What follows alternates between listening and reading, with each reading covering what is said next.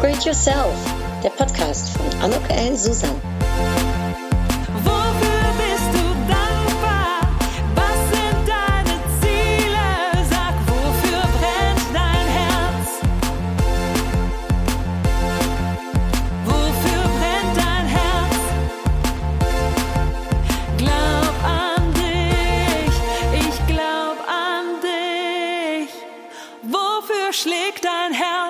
Dann ein herzlich Willkommen, ein herzliches Willkommen zu dieser Podcast-Episode von Upgrade Yourself.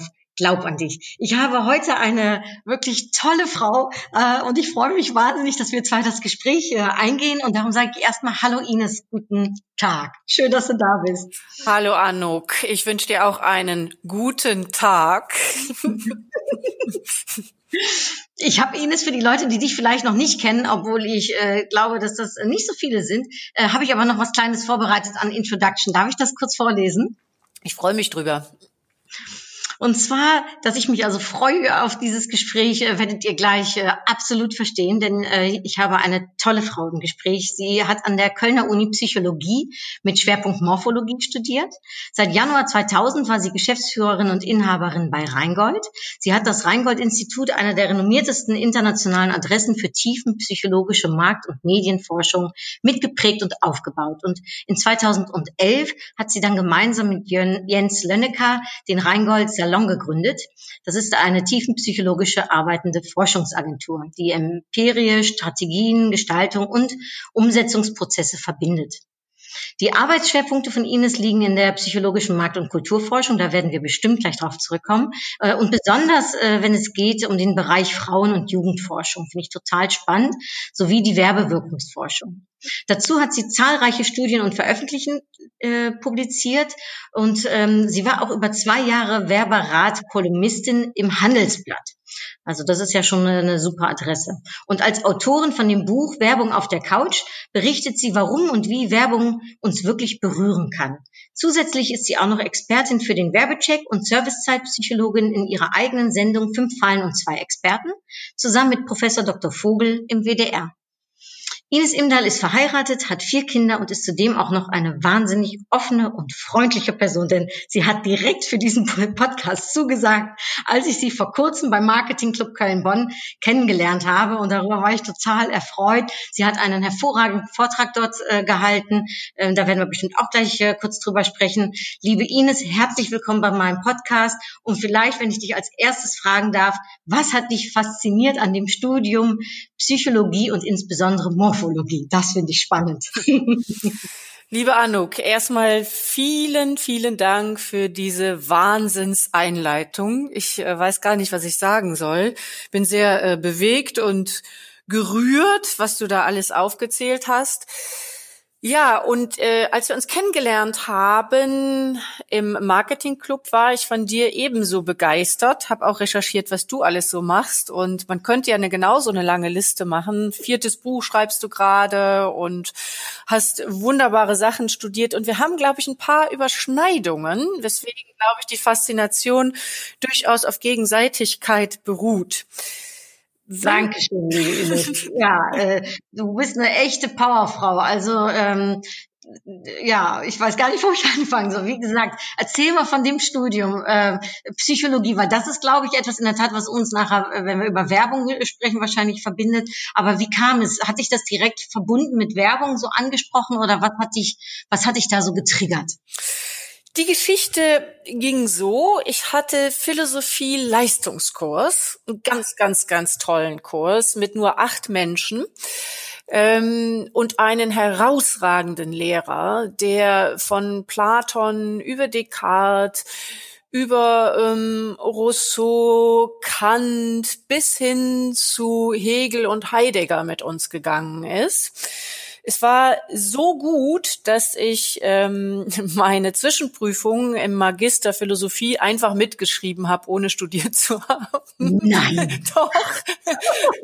Das war ein unglaublich tolles Wissen, was er uns da vermittelt hat. Aber mir hat eine Sache gefehlt. Ich habe mich immer gefragt, warum Menschen rauchen, obwohl sie doch wissen, dass es ihnen schadet. Und das ist ja nun nachgewiesen. Und mhm. da habe ich schon gemerkt, das beantworten mir die Philosophen nicht so richtig. Also sie kommen immer mit sehr rationalen Konzepten. Die Menschen scheinen aber doch nicht immer rational zu handeln. Und die Frage hat mich schon damals umgetrieben und ein damaliger Freund von mir sagte, ja, dann musst du Psychologie studieren.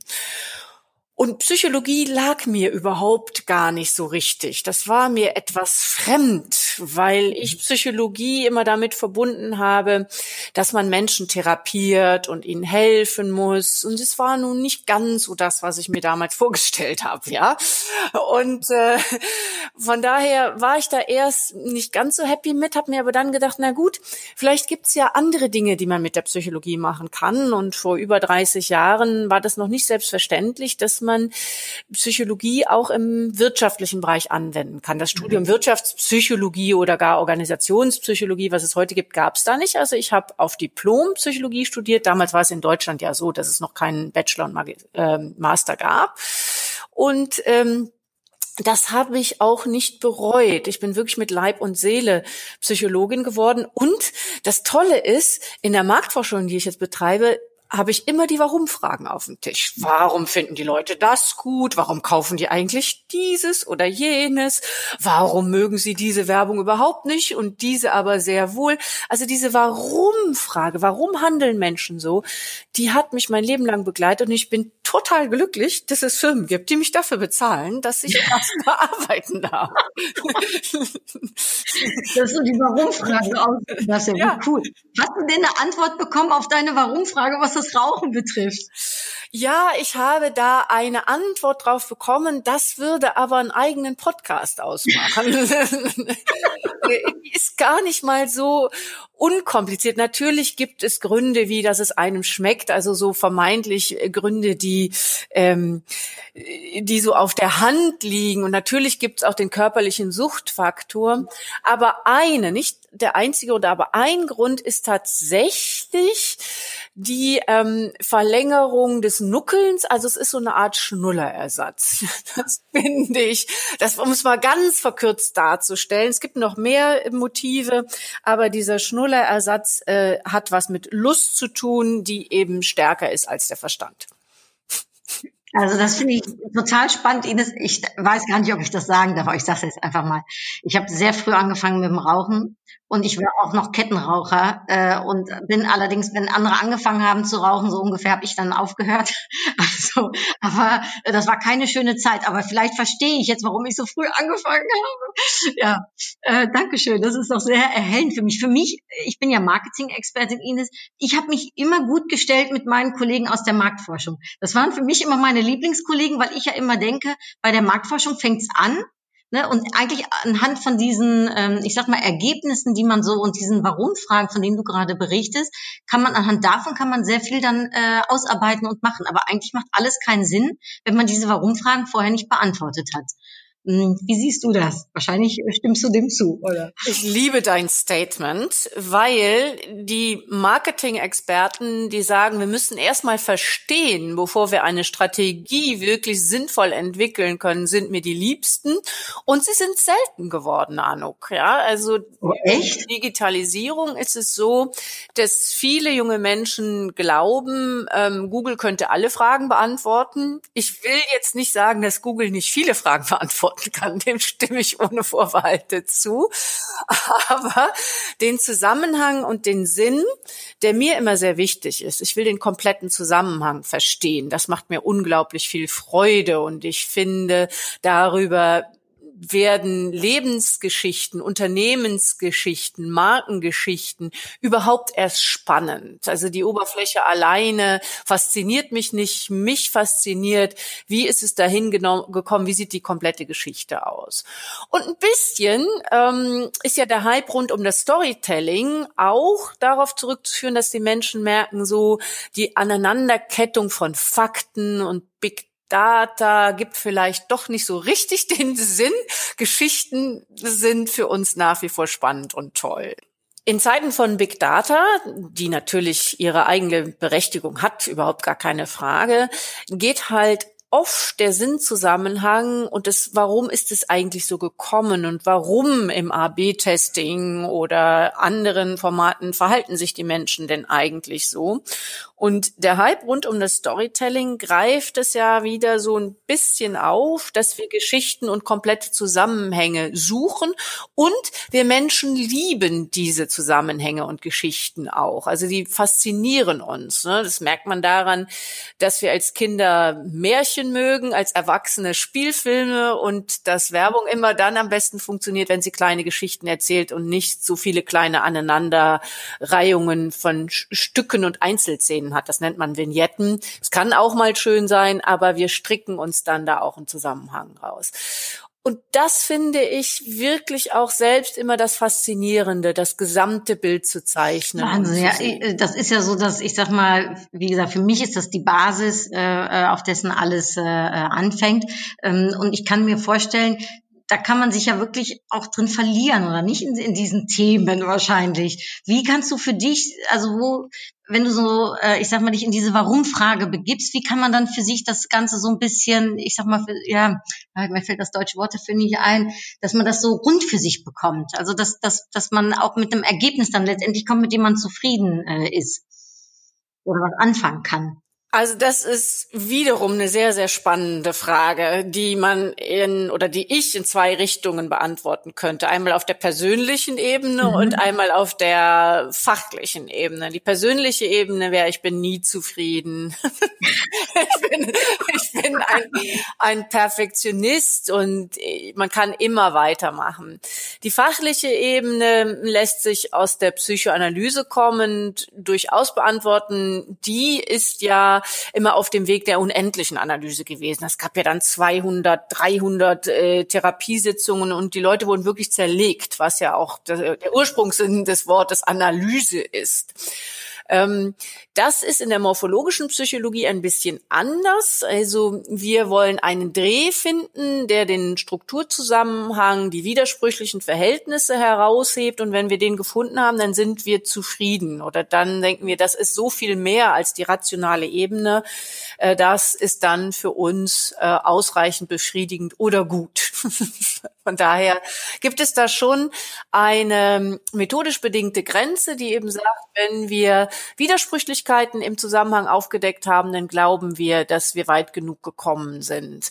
Das klingt jetzt ein bisschen paradox. Was heißt denn das? Also die morphologische Psychologie geht davon aus, dass immer mindestens zwei Seelen in unserer Brust schlagen, dass mhm. wir nie nur in eine Richtung unterwegs sind, sondern dass es immer mindestens zwei Motive gibt, die uns auch noch zerreißen. Also ein Raucher zum Beispiel möchte immer weiter rauchen, weil ihn das befriedigt. Und gleichzeitig will jeder Raucher auch aufhören zu rauchen. Ne? Um das mal ganz, das ist natürlich ein sehr, sehr simples Beispiel. Oft sind die Motivationen sehr viel komplexer. Aber ähm, bei allen Dingen, die sündig ist, kann man, sind, kann man das sehr gut nachvollziehen. Ja, also wir essen super gern Schokolade, weil das so eine Oraldramaturgie ist im Mund, die total erotisch ist. Und gleichzeitig denken wir immer, verdammte Hacke, das Hüftgold will ich aber jetzt nicht, ne? Dass das dann dazu gehört. Also wir sind in dieser Logik immer unterwegs und wir glauben eben, dass auch jede Marke und jeder Mensch diese zwei Seiten hat. Dass es nicht immer positiv und negativ und gut und schlecht gibt, sondern dass es einfach erstmal zwei Richtungen gibt und dass man die verstehen muss, um den komplexen Zusammenhang zu verstehen. Menschen sind eben nicht oberflächlich und Marken und Unternehmen sind es eben auch nicht. Und damit sind wir dann zufrieden. Und das ist das, was wir suchen und herausarbeiten. Ja gut, und anhand davon kann man dann wieder, ich sag mal, äh, äh wahrscheinlich weiteres aufbauen und machen. Und ähm, jetzt finde ich es spannend, du hast dich dann auf das Thema Frauen und äh, auch Jugendliche äh, mit konzentriert, unter anderem bei deiner Arbeit. Ist das so korrekt? Ja, das kann man so sagen. Zu beidem bin ich gekommen wie die Jungfrau zum Kinde. Und nein, ich bin nicht prüde. um mal einen draufzusetzen. Also meine erste Studie, die ich veröffentlichen durfte, damals zusammen mit einer Werbeagentur im Übrigen hieß Future Woman. Und wir haben damals die Girly-Generation untersucht mit Heike Makatsch und was sie eigentlich unterscheidet von äh, der Vorgängergeneration. Und ich war wenig jünger, also Mitte 20 und habe mich äh, dieser Studie von Herzen gewidmet. Und so ging das dann weiter, dass immer alle paar Jahre eigentlich eine öffentliche Studie zum Thema Frauen dazu kam. Gerade habe ich mit dem Industrieverband für Kosmetik und Waschmittel wieder eine gemacht zum Thema Boomer. Und mit denen habe ich die letzten drei Jahre eben auch Jugendstudien gemacht. Also jedes Jahr eine zum Thema Jugend generell, dann Selfies, dann Instagram und immer ähm, geschaut, wie die Jugendlichen sich da eigentlich bewegen und was das ausmacht. So kam das. Ja, also das Frauenthema war etwas, ich wollte nie in die feministische Ecke, gleichwohl, wenn man das Wort richtig interpretiert, ist es kein Schimpfwort, aber in den Medien wird es leider so benutzt.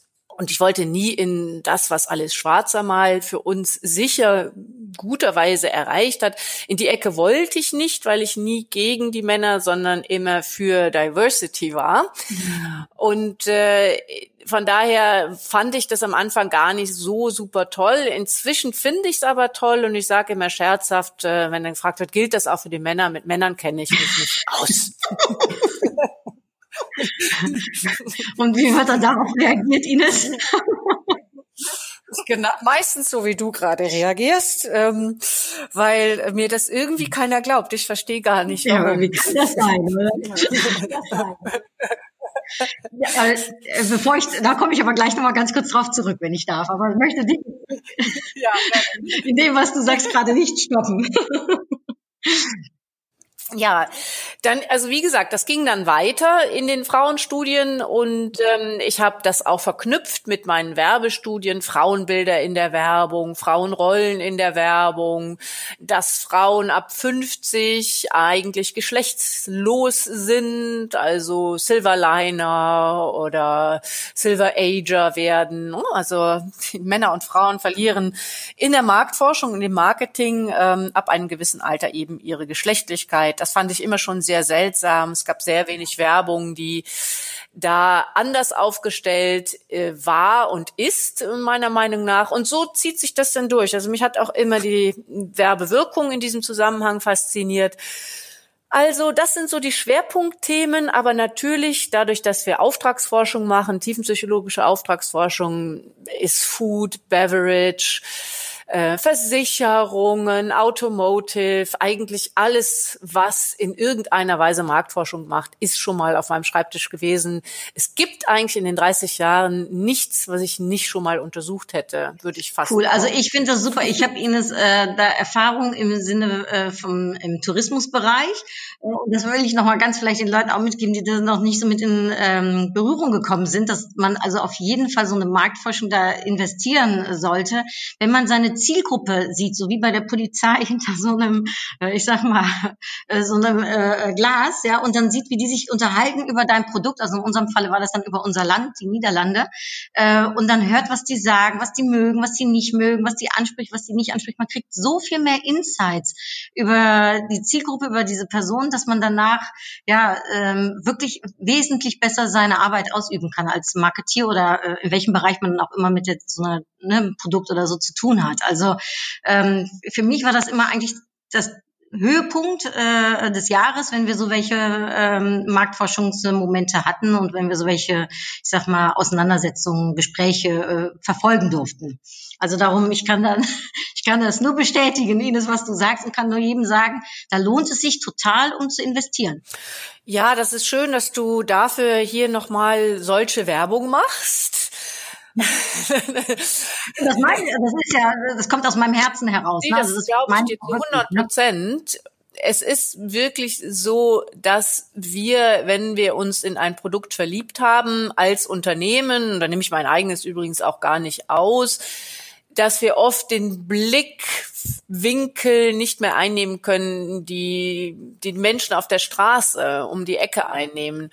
Und das finde ich auch immer sehr, sehr wertvoll, das zu verstehen. Und das ist immer eine einzigartige Verfassung, die Menschen auch zu befragen. Ich mache das ja. Wir machen bis zu vierstündige Gruppendiskussionen, um den tiefen psychologischen Zusammenhang auch herauszuheben. Und das ist schon immer faszinierend zu sehen, wie die Menschen sich ihr Leben zurechtgelegt haben, was sie glauben, was funktioniert, wie sie Dinge einschätzen einschätzen und beurteilen. Und das kann einem den Kopf ganz schön zurechtrücken. das, das, das glaube ich. Also wir haben auch manchmal Sachen gehört, die man manchmal gar nicht hören möchte, ne? aber es ist gut, um sie zu äh, wahrzunehmen. Definitiv. Also ja. äh, ich sag mal so, vom Inhaltlichen her, Ines, bin ich da also total, bin ich total begeistert und finde ich das super wertvoll und finde schön, welche Beispiele du auch ganz konkret äh, nennst. Äh, was mich aber auch interessieren würde, Ines, denn es ist ja nicht nur einfach so, dass du, ähm, äh, ich sag mal, von der Thematik her ne, dich damit auseinandersetzt, sondern du hast ja auch eine, echt eine tolle Karriere hingelegt. Und ich finde immer so spannend, um das auch nochmal so aufzuweisen, wie so der Weg dahin geführt hast, dass du eben erstmal selbst etwas gegründet hast, danach hast du dann in 2011 dich noch mit jemandem zusammen getan, hast das nochmal größer gemacht.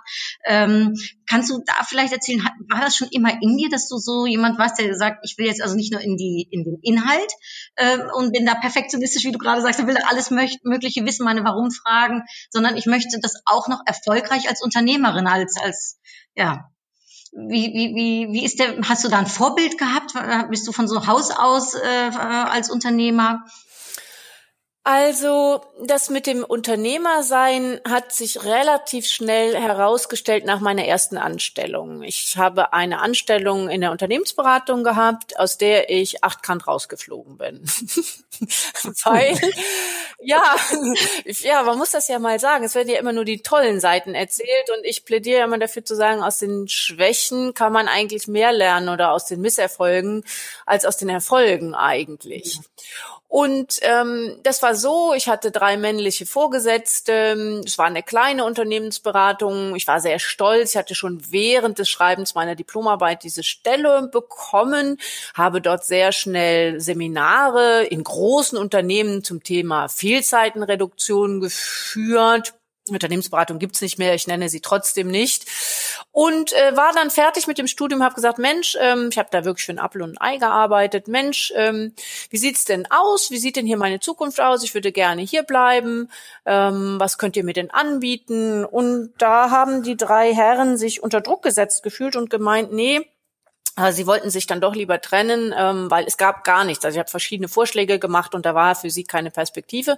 Und sie haben mich dann rausgesetzt äh, mit der Begründung, ähm, sie hätten sich äh, von mir, also ich war Studentin, fertig, gerade, drei gestandene Männer, ne, doch zu sehr unter Druck gesetzt gefühlt. Und da habe ich zum ersten Mal gedacht, hm, vielleicht ist das nicht so gut mit mir in der Anstellung. Und äh, vielleicht bin ich zu klar oder zu deutlich. Ähm, und für mich hat sich das dann sehr schnell ergeben, dass ich ähm, gesagt habe, ich möchte hier schon mitentscheiden und mitbestimmen. Vielleicht bin ich nicht so gut führbar. Heute mit etwas über 50, glaube ich, bin ich komplett unführbar geworden. ich bin, äh, ich habe Unternehmergeist. Also ich denke immer groß. Und das kann ja eine Stärke sein, ne? oder das ist ja auch vor allem gerade eine Stärke, ne? wenn man unführbar ist, oder? Das, das bedeutet, man hat da auch seine eigene Vision und seine eigene Tatkraft. Genau so ist es. Und das müssen natürlich Menschen um einen herum auch aushalten. Und da gibt es nicht so viele. Also es gibt Menschen, die mir sehr schnell sehr, sehr nah sind und es gibt immer wieder Männer, die das unter Druck setzen, was übrigens auch eine Lebenserfahrung ist, dass es ähm, starke Frauen vielen Männern doch immer noch Angst macht. Was schade ist, gilt überhaupt nicht für alle. Es gibt super tolle Männer, bei denen das überhaupt nicht so ist. Aber ähm, es gibt eben leider noch zu viele, bei denen es leider so ist und die gerne in diese klassischen Modelle gehen. Und übrigens, die Niederlande sind da für mich ein Vorteil, äh, also wirklich, weil ich glaube, da ist, das ist ein Land, wo das schon deutlich anders ist, wo das Verhältnis zwischen Männern und Frauen schon viel weiter entwickelt ist als in, in Deutschland. Das gilt auch für Skandinavien, aber meine Erfahrungen in den Niederlanden, in denen ich auch schon Marktforschung machen dürfte, sind ja etwas anders. So. Ich habe dann ähm, damals ähm, bin ich eingestiegen sehr schnell ins ins Rheingold Institut, habe auch sehr schnell sehr viel Verantwortung übernommen. Vielleicht übernehme ich zu schnell zu viel Verantwortung für alles, was ich tue. Ähm, das könnte man auch als Kritikpunkt sehen, aber ich meine das nicht negativ. Ich meine das schon. Manchmal belaste ich mich vielleicht zu sehr mit Dingen und könnte da etwas entspannter umgehen. Ein Vorbild in meiner Familie hatte ich nicht. Mein Vater war Schreiner, der sich hochgearbeitet hat in die Geschäftsführung von von Möbelhäusern. Meine Mutter war ähm, Sekretärin äh, und da kann man nicht sagen, dass ich aus einem Unternehmerhaushalt komme. Aber was mich angetrieben hat, und dann höre ich auch auf mit den Geschichten, ist, ich sollte ja nie ein Mädchen sein. Ich sollte ja ein Junge werden und ich wollte immer beweisen, dass Mädchen mindestens genauso gut sind wie Jungs. Und äh, am Anfang wollte ich auch immer besser sein als die Jungs. Aber da habe ich meinen Frieden mitgeschlossen. Ich finde, dass Frauen und Männer toll sind und unterschiedliche Stärken haben und eben nicht besser oder schlechter sind. Ja, das, das ist mir heutzutage sehr, sehr wichtig. Ja, also du öffnest wirklich Fässer, muss ich sagen, Anuk. Also toll, tolle Fragen. Könnte ich stundenlang drüber reden. Ja, ich könnte ja auch stundenlang zuhören. Das ist das einzige Begrenzende an so einem Podcast, dass ich nicht weiß, ob man, äh, wie heißt es, äh, so stundenlang Zeit hat. Aber ähm, eine tolle Geschichte natürlich nach der anderen, aber die natürlich auch sicherlich nicht einfach ist. Wenn du sagst, ne, ich hätte vielleicht kein äh, Mädel sein sollen, sondern eher ein Junge, ähm, dann kann ich mir auch vorstellen, dass man wahrscheinlich auch so ein bestimmtes Bild hat, mit dem man groß wird. Du sagst, ne, ich wollte mir da was äh, äh beweisen. Wenn du jetzt so auf dich zurückschaust, ne, ich habe immer eine Frage in meinem Podcast, die kommt immer wieder zurück und die finde ich schließt da einfach jetzt sehr schön an. Mit dem Wissen, was du heute hast äh, und den ganzen Erfahrungen und den Erfolgen, ähm, wenn du so deinem jüngeren Ich jetzt zusprechen würdest, was würdest du denn ihr, und du kannst ja das Alter aussuchen äh, von der jungen Ines, äh, was würdest du ihr denn dann raten? Gut ist gut genug. Du musst es nicht immer sehr gut machen. Also da ist so ein bisschen der Abgesang auf die Perfektion drin, weil ich mir das Leben oft schwer damit gemacht habe, alles überzuerfüllen. Zu viel Lateinvokabeln gelernt, wozu braucht man Latein? Ähm, und äh, zu gut in der Schule gewesen, zu viel versucht äh, zu haben. Dadurch bin ich oft sehr unentspannt gewesen. Hm, das wirkt nach außen vielleicht nicht so, aber man kann es ja für sich selber merken. Man kann es dann irgendwann auch körperlich merken, an verspannten Schultern und so weiter. Ähm, das würde ich mir mit auf den Weg geben. Gut ist gut genug und man ist auch, wenn man gut ist, immer noch ein toller Mensch und deswegen schlecht und nichts wert. Das würde ich mir mitgeben. Ich habe aber die Frage mir im Vorhinein überlegt und meine Tochter gefragt, die zwölf ist, was ich ihr denn mitgegeben habe, weil das fand ich jetzt so eine schlüssige Geschichte. Und sie hat, und sie hat gemeint, also, du hast immer mir gesagt, dass man als Mädchen sehr viel wert ist und dass man sich nicht zu verstecken muss und dass man an sich glauben kann. Und ich fand es toll, weil, ähm, weil ich gedacht habe, dann habe ich ihr doch was mitgegeben, was, was richtig ist. Und sie konnte das sofort, und sie ist zwölf, zwölf so reproduzieren. Und das fand ich äh, toll. Dann habe ich gedacht, okay, das, das ist eine gute Sache, die ich ihr dann wow. mitgegeben habe. Äh, ich sitze hier hinterm Computer mit einem Big Smile in meinem Face. Ich finde das so schön, äh, dass, und dass deine Tochter das auch so klar in der Tat kommunizieren ne, kann. Also mhm. das, das äh, ähm, und wenn sie das auch so leben kann, ist das natürlich noch schöner. Also ähm, super lieben Gruß an deine an deine Tochter und total schön, weil ich stelle diese Frage ja immer in meinem Podcast und äh, aber die erste, die das in der Tat mal so äh, auf die Art und Weise äh, angesprochen hat bei bei der eigenen Tochter. Und ich finde ja, dass die Ratschläge oft noch etwas sind, die heutzutage auch noch gelten. Ne? Wenn du sagst, ein gut ist gut genug, die Frage, ne, kannst du das für dich heutzutage auch verinnerlichen? Ja, ich versuche es zunehmend, mich äh, mehr anzunehmen, weil natürlich ist dein großes Thema ja äh, genau dieses, ne? Äh, die, die, äh, das Selbstbewusstsein, der Selbstwert.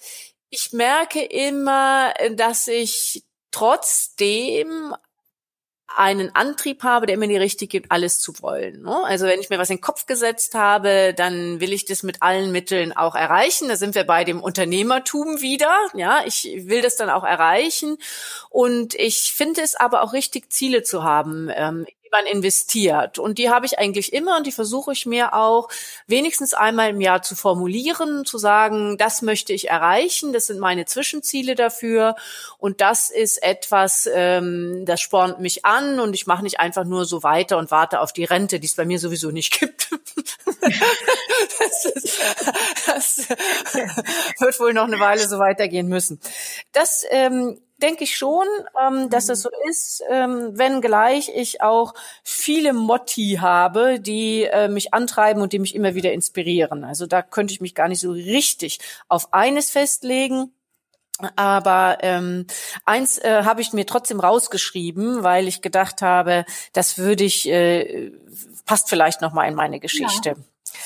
Also meine Mutter hat immer gesagt, wenn ich gesagt habe, ich kann irgendwas nicht, hat sie gesagt, ich kann das nicht, heißt ich will das nicht. Und mich hat es sehr viele Therapiestunden gekostet. Ich bin ja auch Psychotherapeutin, praktiziere das nicht, aber ich mhm. habe da eine Ausbildung gemacht, ähm, zu sagen, gut, meine Antwort darauf ist, man darf auch mal sagen, dann will ich es eben nicht. Ne?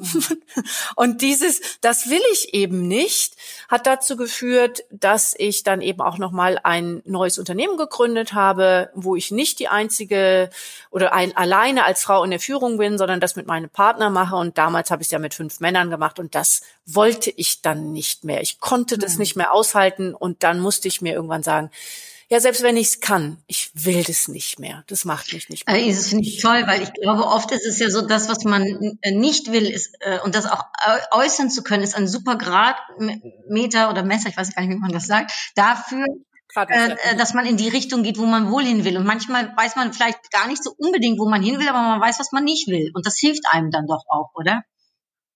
Auf jeden Fall, auf jeden Fall, wo man eben merkt, da ist man unglücklich oder das fühlt sich nicht richtig an, das klar zu beenden. Da neigen wir Frauen ja eigentlich sowieso mehr zu, das dann noch auszuhalten. Ich bin jetzt kein Verfechter, die Dinge schnell ähm, über Bord zu werfen, also Beziehungen schnell zu beenden, Unternehmen schnell zu beenden, zu schnell aufzugeben. Ich halte eher zu lange durch. Also das ist mein Lebensthema. Ich halte es durch und ich halte es nochmal durch und merke dann vielleicht gar nicht, wie sehr mir das nicht mehr gut tut. Und das, glaube ich, ist etwas, was ich für mich im Leben lernen muss. Und es hängt eng zusammen mit der Perfektion. Und das kann ich auch vielen Frauen, also viele Frauen, wenn ich auch dich ansehe oder die ganzen tollen Frauen, die wir auf der Ladies Launch da auch mhm. kennengelernt haben oder die ich kennengelernt habe, du kennst sie wahrscheinlich schon länger, dann würde ich meinen, dass der Perfektionsanspruch und dieses es schon irgendwie zu schaffen, uns viel antreibt in unserer Generation und vielleicht manchmal es auch klug ist zu sagen, das will ich nicht. Ich fokussiere meine Energie auf bestimmte Dinge, die ich wirklich erreichen will. Super wertvoll, Ines. Danke dafür. Ich glaube, dass da in der Tat, was du sagst, ich glaube, es ist oft mehr ein Frauending, dieser Perfektionismus ne, und dieses Aushalten. Ich glaube, und das vielleicht äh, aushalten eben über einen gewissen Grad, wo man schon sagt, ach, das hätte man vielleicht in der Tat abkürzen können. Ne? Ähm, aber das ist nicht immer einfach. Also darum, ähm, klasse, danke dir dafür. Ja, du sagtest sagtest gerade, ne, du hast dann jetzt ein Unternehmen mit deinem Mann äh, ne, zusammen. Ähm, und du hast in der Tat äh, äh auf diesem ähm, Marketing Club Köln-Bonn Abend hast du davon erzählt, wie ihr euch, und das äh, fand ich toll und ich fände es so schön, wenn das äh, noch mehr Menschen äh, hören würden, wie ihr euch auch ähm, die Arbeit einteilt, weil ihr habt vier Kinder äh, und ne, man äh, kriegt ja öfters auch schon mal so zu hören, ja, wie, wie, wie vereint man das, ne, Familie und äh, Beruf? Und du bist ja ein lebendes Beispiel dafür, wie toll man das vereinen kann. Aber ich glaube, da in der Hinsicht äh, braucht es dann auch die Männer, äh, nicht wahr? Definitiv. Man braucht Partnerschaftsmodelle, die von Anfang an geklärt haben, dass man sich das wirklich aufteilt. Es gibt ja wirklich nur wenige Männer, die sich bei vorhandenen Kindern auch mit um den Haushalt kümmern. Bei meinem Mann und mir existiert seit 20 Jahren ein sehr akribisch ausgearbeitetes Modell, wie wir unser Unternehmen, unsere Kinder und unseren Haushalt gemeinsam führen. Also wir haben die Arbeitstage aufgeteilt. Ähm, in Lang- und Kurztage. Mein Mann gehört der Montag und der Donnerstag, mir gehört der Dienstag und der Mittwoch und jeder zweite Freitag. Und zwar das ganze Jahr durch haben wir das schon festgelegt. Langtage bedeuten bei uns, dass wir wenigstens zehn Stunden arbeiten. Kurztage bedeuten eben sechs Stunden, so dass jeden Mittag einer von uns hier ist und sich um die Kinder kümmern kann die jetzt in der Schule sind, ergo auch oft um zwei Uhr da sind und dann werden Hausaufgaben gemacht, ähm, wird Essen gemacht und so weiter. Das wechseln wir ab und wir haben zwei Sekretärinnen dafür, dass wenn es Terminkollisionen gibt, wenn jetzt also ein Kunde sagt, äh, Frau Imdahl, ich will Sie aber unbedingt am Donnerstagnachmittag hier irgendwo sehen, in München oder wie auch immer, Dann muss ich zuerst mit meinen Assistentinnen Rücksprache halten, ob ich diesen Tag belegen kann. Ich darf nur meine eigenen Tage selbst belegen ähm, und eben tauschen kann mit meinem Mann gegen einen von meinen. Das ist so, dass wir beide Fullzeit arbeiten und ja, wir sind oft abends noch mal dran und ja, wir sitzen auch oft am Wochenende noch mal, weil wir haben ein Unternehmen. Aber grundsätzlich ist es so, dass wir eben die Kinder selbst betreuen, keine Nanny und kein Au-pair haben und den Arbeitsalltag aufgeteilt haben. Theoretisch wäre sowas ja auch in anderen Unternehmen möglich, passt ja in die Gleitzeitmodelle und zehn Stunden sind auch arbeitsrechtlich erlaubt. Wir überschreiten die oft, aber wir sind eben selbstständig. Aber theoretisch ist es ein Modell, was auch für andere Paare gangbar wäre, wenn beide sagen, wir wollen aber Fullzeit weiterarbeiten und ähm, Unterstützung kann man sich ja nach Belieben noch dazu holen. Also Großeltern oder wirklich meine Babysitterin, Haushälterin, je nachdem, wie das finanziell auch alles möglich ist, äh, geht das durchaus. Ähm, ich kann nur sagen, meine Kinder haben viel von uns gehabt. Also wir waren keine abwesenden Eltern. Aber wir haben gleichzeitig sehr selbstständige Kinder, die alle auch mittags mal selber was brutzeln können und sich, äh, sich durchaus auch äh, in Köln selbstständig mit öffentlichen Verkehrsmitteln bewegen können und nicht überall hingefahren werden müssen. Also ich kenne niemanden, der so ein Modell hat. Ich finde es total ausgeklüngelt, ich finde es total cool und ich finde es ein absolutes Vorbildmodell äh, für, für viele Familien. Ich denke ja immer, wir sind ja, äh, also ich habe jetzt selbst keine Kinder, aber ich sag mal, Eltern sind ja auch ein Vorbild in der Tat, wie du sagst, ne, für die Kinder. Und ähm, meine Mutter zum Beispiel, die war alleinerziehend und musste arbeiten. Da ähm, ne, mussten meine Schwester und ich auch sehr früh selbstständig äh, werden. Uns hat das gut getan. Ich glaube auch daran, ähm, ne, dass diese Selbstständigkeit etwas ist, was, was wir den Kindern mitgeben können und sollten. Und vor allem als Frau äh, finde ich das äh, noch wichtiger, wenn ich ganz ehrlich äh, das so sagen darf. Ja. Ich habe tiefen Respekt vor alleinerziehenden Müttern und noch mal mehr, wenn da so tolle Frauen rauskommen wie du jetzt, muss man wirklich auch sagen, habe ich tiefen Respekt vor. Ich finde es zu zweit deutlich entspannter und einfacher, weil man auch sehen kann, wenn der andere mal nicht mehr kann. Man hat eben noch jemand Zweiten, der einspringen kann, der helfen kann. Das finde ich total wichtig, auch im Falle von Krankheiten, wenn die Kinder krank werden und so weiter. Das ist schon toller zu zweit und deutlich entspannter. Gleichwohl, selbst ich sagen muss, vier Kinder, Fulltime-Job, Unternehmen, das ist schon eine Nummer, denn wir hatten ja den Perfektionismus schon. Ich will ja auch immer fit sein, nicht dick werden, irgendwie ein bisschen weiblich aussehen. Ne? All diese Dinge will ich auch noch.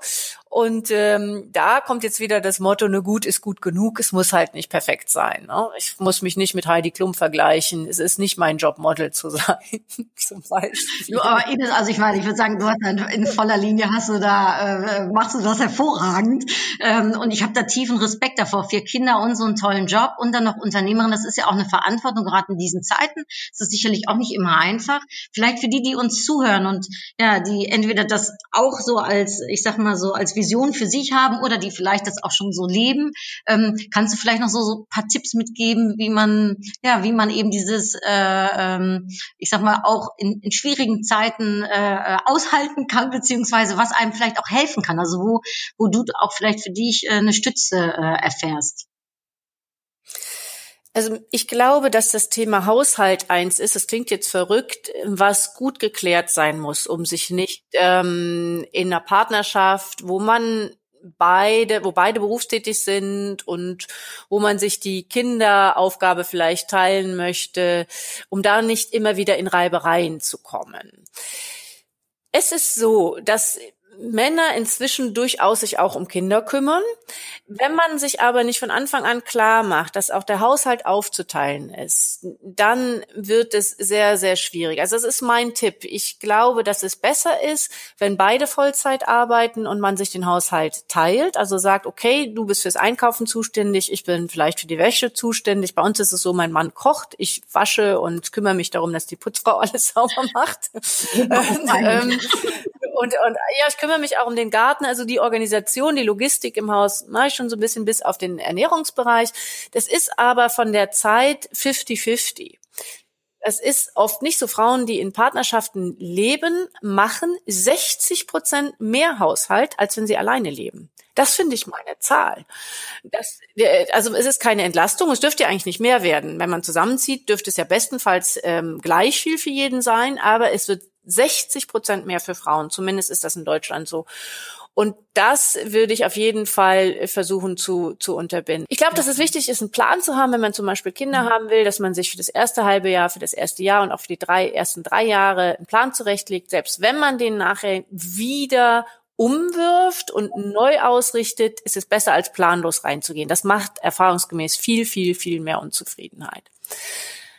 Der dritte Tipp wäre, keine Teilzeit zu arbeiten. Die Teilzeitfalle führt eben oft dazu, dass die Frauen im Job perfekt sein wollen und 100 Prozent geben und zu Hause auch 100 Prozent verantwortlich sind. Es ist am Ende entspannter, wenn beide Vollzeit arbeiten, weil beide dann für alles zuständig sind. Das muss man natürlich organisieren und das ist im Zweifelsfall eine harte Nuss mit dem Arbeitgeber, übrigens insbesondere für die Männer, nicht für die Frauen, ähm, zu knacken, ähm, dass man eben sagt, ich gehe jeden zweiten Tag vielleicht was früher, dafür bin ich an einem anderen Tag länger da und so weiter. Aber ich glaube, das ist die Zukunft, die muss es sein. Wir müssen das mit den Unternehmen aushandeln. Ja, äh, für mich ist das auch so, wenn ich das höre, äh, zusammenfassend auch Vorsicht bei der Partnerwahl oder Augen auf bei der Partnerwahl. Ja, definitiv. Denn Männer träumen schon oft immer noch vom konservativen Modell, dass die Frau den Haushalt schmeißt, zu Hause bleibt und im Zweifelsfall die Karriere zurücksteckt. Nicht alle, um das nochmal deutlich zu sagen, mhm. bei weitem nicht alle, aber ich stimme dem zu, Augen auf bei der Partnerwahl oder aber, ne, love it, change it. Genau, oh, das ist auch sehr schön. Ja, ich äh, habe dann keine Kinder, aber auch äh, bei uns ist es so, ehrlich gesagt, dass mein Mann mehr macht im Haushalt als ich. Und äh, ich finde das äh, für mich äh, ein sehr angenehmes Modell. äh, und äh, dass man es auch mal andersrum auch äh, leben kann. Und natürlich, äh, dass man äh, da den Partner unterstützt, das ist ganz klar. Ähm, aber es, es muss nicht sein, dass wir Frauen unbedingt direkt diese Rolle auf uns äh, nehmen. Also ich bin dann, äh, ich glaube, das beste Beispiel äh, für zumindestens. Ich habe da sehr äh, wenig äh, Gene äh, irgendwie auf diese Art und Weise mitbekommen. Und, ja, Sagte ich bereits, dass die Niederlande da fortschrittlicher sind? ja, habe ich gesagt. gesagt ne? Dem werde ich auf jeden Fall gerecht. Nee, da bin ich voll Niederländerin in der Hinsicht. Hör mal, Ines, ich könnte mit dir Stunden weiter quatschen. Und ich bin jetzt einfach mal ganz frech. Hättest du Lust, weil äh, wir sind ja auch noch im Kontakt miteinander, in der Tat zu meinem vierten Buch, das äh, über Marketing gehen wird. Und ich würde gerne mit dir nochmal, wenn du mal Lust dazu mindestens hättest, im nächsten Jahr, irgendwann im, im, im Frühjahr, äh, diese Marketing-Schiene nochmal nochmal weiter einzugehen äh, und noch mehr äh, äh, mit dir ins Gespräch darüber zu gehen, weil du bist ja wirklich Profi äh, in dem äh, Bereich und auch ne, du hast so einen tollen Artikel, kann ich jedem nur empfehlen, auf LinkedIn äh, über Purpose äh, geschrieben und äh, dass das schon immer wichtig war, aber warum es vielleicht jetzt nochmal ganz anders zu verstehen ist. Ähm, und ja, würde mich freuen, wenn wir das Gespräch dann also nochmal fortsetzen könnten. Selbstverständlich, Anuk. Vielleicht schaffen wir es dann ja auch ja. persönlich, ob der ganzen Corona-Situation nicht. Äh, ich wäre total happy darüber. Ich würde es sehr, sehr gerne machen. Ich finde es total faszinierend und ich glaube, wir haben uns einfach auch. Das glaube ich auch. Und ich bin jetzt natürlich echt gemein gewesen, ne? weil es ist aufgenommen, du Arme. Kannst gar nicht Nein sagen. Ja, aber ich freue mich sehr. Ähm, zum Abschluss habe ich immer noch mal so ein paar ganz kurze Fragen, Antworten. Äh, hättest du Lust, mit mir die kurz ein noch zu gehen? Mhm, und zwar klar. meine erste Frage ist immer so rückblickend gesehen. Wir haben jetzt über verschiedene ähm, äh, Momente in deinem Leben gesprochen. Aber was ist so dein größter Erfolg, würdest du jetzt im Nachhinein äh, sagen? Dass ich den richtigen Mann gefunden habe und mit dem vier Kinder haben durfte. Schön. Und ähm, auf was möchtest du nicht mehr verzichten? Vielleicht ist das ja die gleiche Antwort, aber vielleicht auch eine andere. Du ahnst es, genau, das ist die gleiche Antwort. Ich ich glaube, was Besseres habe ich nicht gemacht als ähm, meine Kinder. Ähm, gleichwohl ich eben auch nicht so eine Glucke bin. Also das haben wir ja auch, glaube ich, rausgestellt. Nee, ich würde nicht auf meine Kinder verzichten wollen. Aber ich konnte auch nie auf meinen Job verzichten. Ich bin immer nach vier Wochen auch schon mhm. wieder arbeiten gegangen. Toll. Ja, ich glaube, wenn man macht, was man liebt oder ihn ist, dann ist es auch gar nicht so richtig Arbeit, oder? Ich, also ich weiß jetzt nicht, aber natürlich ist es Arbeit, aber es fühlt sich wahrscheinlich auch anders an, oder? Wenn nicht immer der finanzielle und existenzielle Druck da noch dranhängen würde, wir haben ja nun auch ein paar Mitarbeiter, dann äh, ist es schon so. Also die Forschung selber ist großartig, würde ich nie missen wollen. Der Umfang ist manchmal zu viel, ne, um über die Runden zu kommen. Aber das ist Klagen auf hm. hohem Niveau. Nee, das glaube ich dir sofort. Also das ist sicherlich nicht, auch nicht mal unbedingt einfach. Äh, hast du ein Vorbild? Also das ist vielleicht noch so eine Frage, äh, was dir hilft oder äh, dem du nachstrebst? Ich habe keine konkreten Menschen als Vorbild. Also ich habe immer wieder Dinge, die Menschen tun, finde ich faszinierend und beeindruckend und das ist auch immer schon so gewesen. Ich gehöre zu den wenigen Jugendlichen, die nie irgendwelche Bravo-Star-Posts an der Wand gehabt haben. Da konnte ich nie was mit anfangen. Mir gefiel immer mal ein Song oder so etwas. Und so ist es jetzt auch. Also ich bewundere generell Frauen, ähm, die ihren Weg gegangen sind, auch wenn sie durchaus ambivalent gesehen wird. Da gehören gehören zum Beispiel eine Heidi Klum für mich auf jeden Fall dazu, bei allem, was sie mit Schönheitsidealen da vielleicht falsch macht. Ähm, also Frauen generell, tatsächlich finde ich auch eine Angela Merkel, wie die das gemacht hat, super in der Ruhe, die, ohne dass ich politisch mit der auf einer Linie bin. Ich habe immer so Teilaspekte, die ich sehr bewundere. Und Anuk, also du, äh, also ich habe mal geguckt, was du so alles machst, das ist schon auch äh, klasse. Ne? Also da kann ich mir auch ein paar Scheiben von abschneiden. Finde ich schon, finde ich schon toll. Danke liebe Ines. Die Dito, Dito, kann ich dazu nur sagen. Ähm, ich finde es ist, äh, ähm, ja, wie gesagt, äh, äh, meine Neigung wäre, Stunden mit dir weiterzuquatschen, aber ein äh, schönes äh, Ende ähm, und würde ähm, gerne eine Upgrade-Karte ziehen. Und zwar, das sind so kleine Impulskarten, die äh, normalerweise ich mhm. dir jetzt äh, in einer schönen Schale hinhalten würde. Diese schöne Schale liegt jetzt links neben mir und ist so oval geformt.